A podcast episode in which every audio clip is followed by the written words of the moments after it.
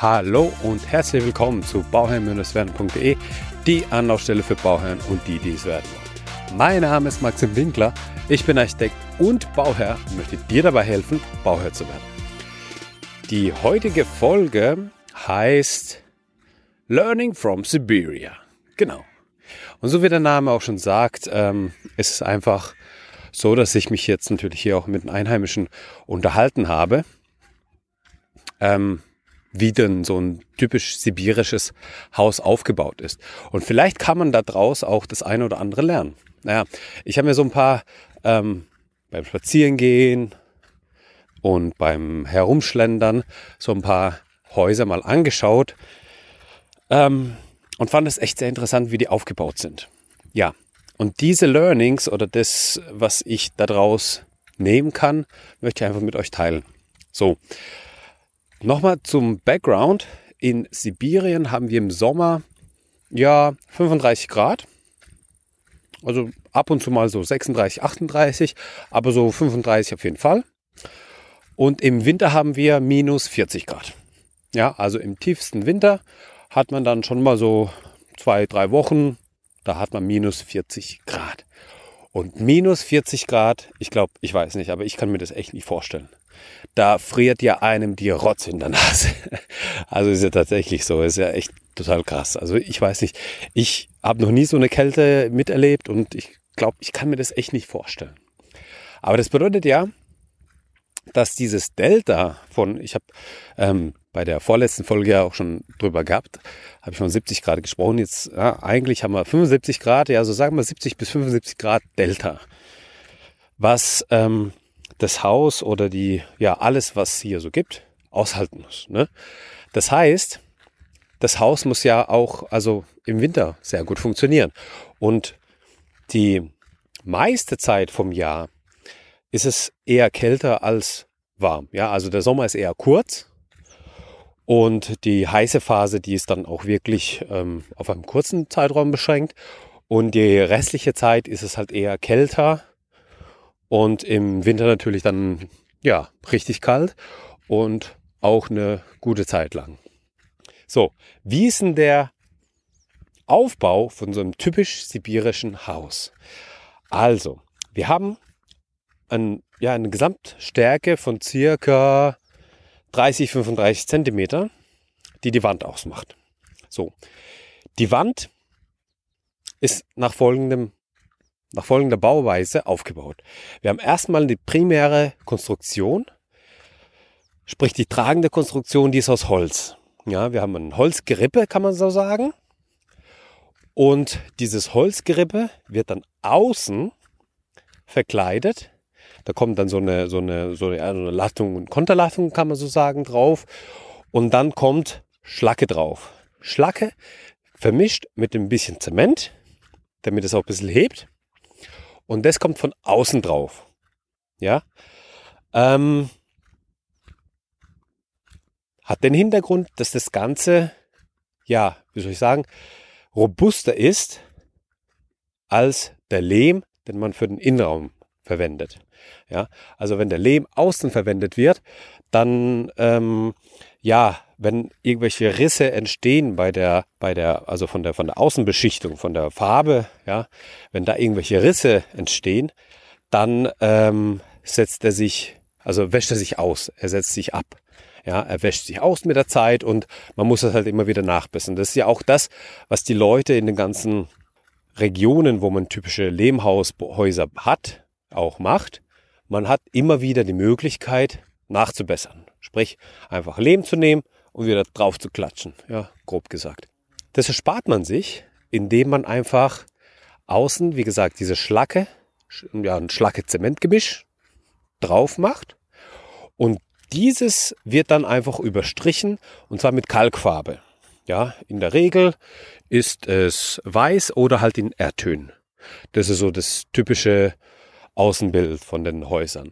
Heutzutage, also das sind klassischen Häuser. Heutzutage hat man ganz viele Häuser, die sind dann, ja, wie man es halt so kennt, aus Stein, ganz normal gemauert, ja, und oder haben eben eine ähm, Wellblechverkleidung, die nochmal eine Dämmung darunter trägt. Also so irgendwie, ja, das ist so das, was man heute auch nochmal findet. Aber so die typischen, die klassischen Häuser, die haben eben diesen Wandaufbau mit der Schlacke draußen. Ja, und auf diese Schlacke, wie gesagt, kommt diese Kalkfarbe drauf, die in der Regel weiß ist. Ja, Kalk ist in der Regel weiß, deswegen lässt man den unbehandelt, ähm, wird dann weiß gestrichen und das war's, gekalkt. Genau. Jetzt kommen wir zum Innenwand, also der, zu der Innenseite der Wand. Und da haben wir auf so eine Tragstruktur, die, wie es auch bei uns üblich war, ähm, man kennt es vielleicht auch aus den Häusern, die so um die Jahrhundertwende waren oder so 1890 bis 1920, 30, ja, bis 40 rein, ähm, gibt es immer wieder die Decken, die mit den Schilfmatten sind, ja. Und so, und da gibt es ja auch ähm, die Wände, die verputzt wurden, die haben halt solche dünnen Lattungen gehabt, ja, und diese Lattung hat man einfach mit Lehm, also es war dann die Tragschicht für den Lehm und diese Lattung hat man dann mit Lehm verkleidet und dann hat man den Innenwandaufbau gehabt. Und diese Innenwandschicht vom Lehm, die ist so gute, ja, sechs bis acht Zentimeter. Ja, das kann man so sagen. Da werden mehrere Schichten, also sprich, da kommt diese Holzkonstruktion oder diese Holztragestruktur drauf. Und auf dieser Holztragestruktur kommt dann diese Lehmschicht, die in mehreren Schichten aufgetragen wird, von, ja, bis, bis er eine Stärke von sechs bis acht Zentimeter erreicht. Also das ist schon einiges. Und diese sechs bis acht Zentimeter, die sind insofern wichtig, weil die A nochmal ja, eine Wärmedämmwirkung haben. Natürlich, der Lehm hat auch eine gewisse Wärmedämmfunktion. Aber gleichzeitig ist es auch so, dass dieser Lehm von, ja, den 8 cm Lehm, den kann man schon sehr gut dafür nutzen, dass er das Raumklima behaglicher macht.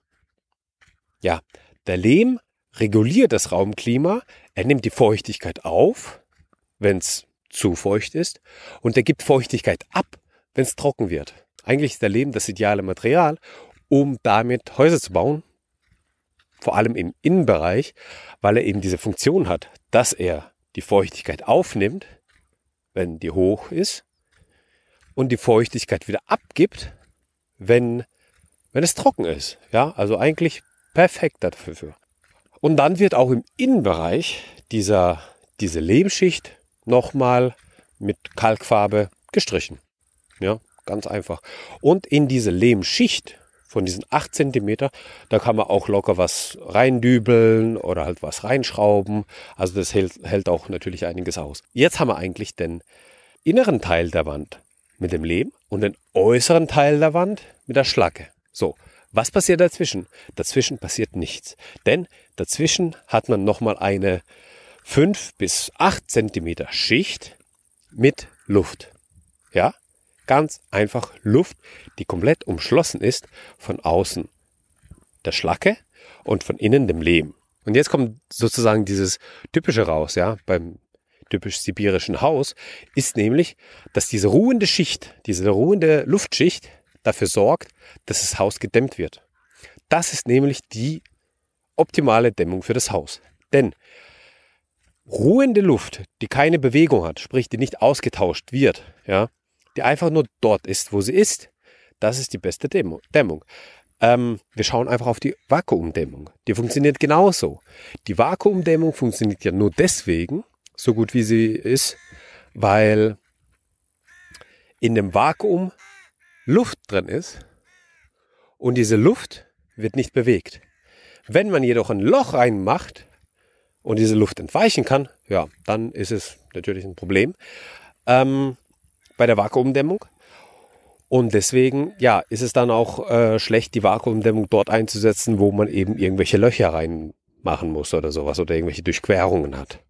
Und hier hat man das gleiche Prinzip, aber die Luft ist eben umhüllt von außen Schlacke und innen Leben. Ja, eigentlich ganz simpel, aber sehr, sehr effektiv, so dass das Haus im Winter ähm, im tiefsten Winter bei minus 40 Grad, um auch nochmal auf die Haustechnik zu kommen, ja, hat man im, im Inneren einfach einen einfachen Ofen.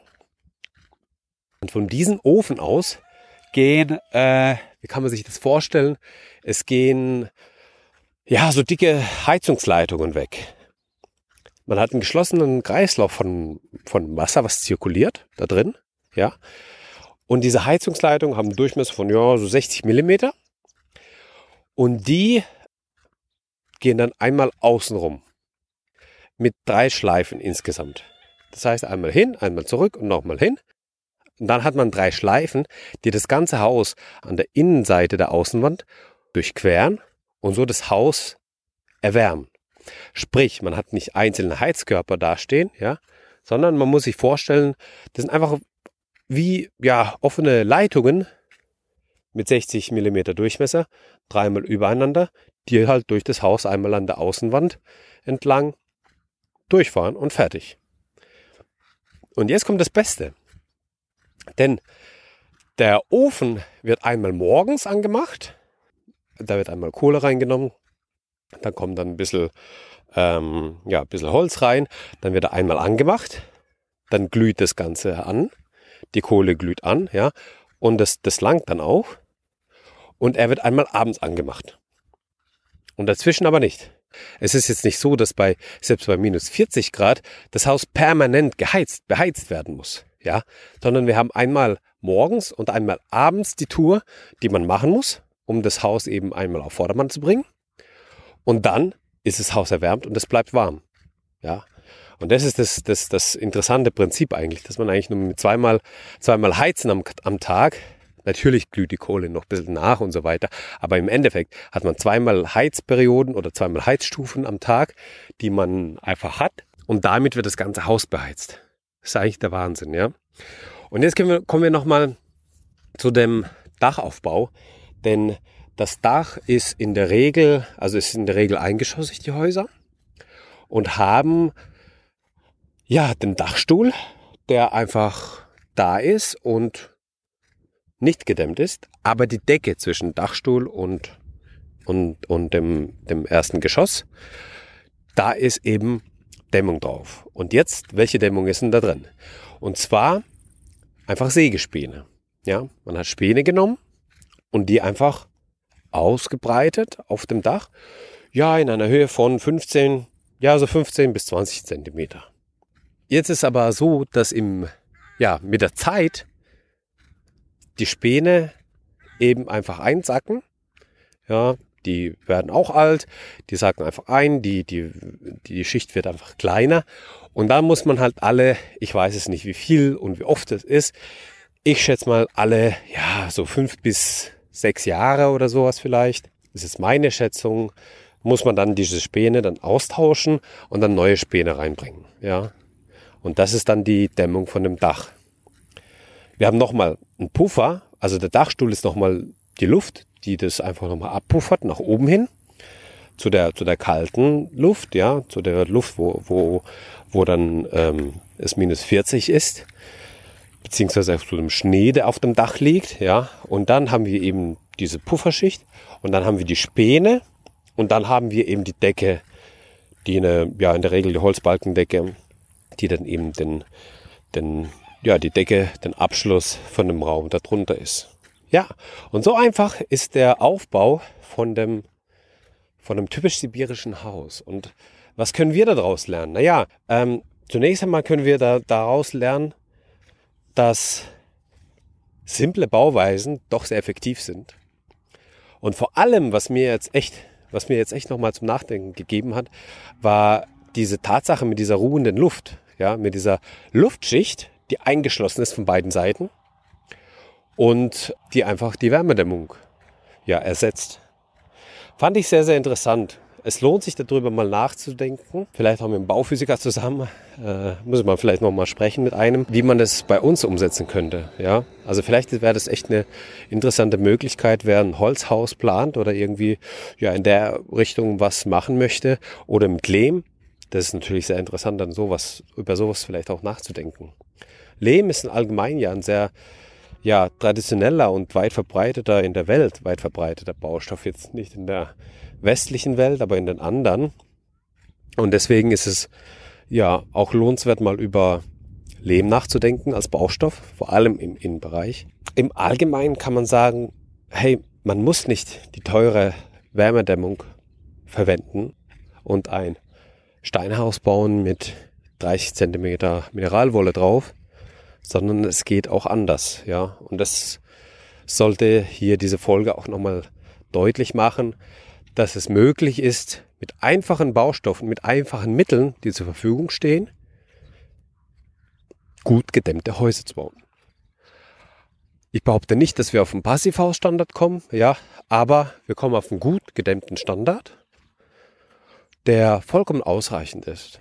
Und das finde ich so interessant hier. Und ich weiß nicht, vielleicht habe ich nochmal den ein oder anderen Einfall oder nochmal das ein oder andere Learning hier. Dann werde ich nochmal eine Folge aufnehmen. Aber das war auf jeden Fall etwas, was mir die Augen geöffnet hat, wo ich nochmal ähm, drüber nachgedacht habe. Und ja, bin mal gespannt, wie es noch mit der Zeit hier wird. Wenn du noch weitere inspirierende Folgen rund um das Thema Hausbau hören möchtest, dann hör auch in die älteren Folgen rein. Da gibt es eine Menge zu hören. Und mir bleibt nur eins zu sagen. Ja, wie immer. Vielen Dank. Alles Gute dir bei deinem Projekt Eigenheim und immer dran denken. Um Bauherr zu werden, schau rein bei Bauherren mit Werden. Ciao, dein Max.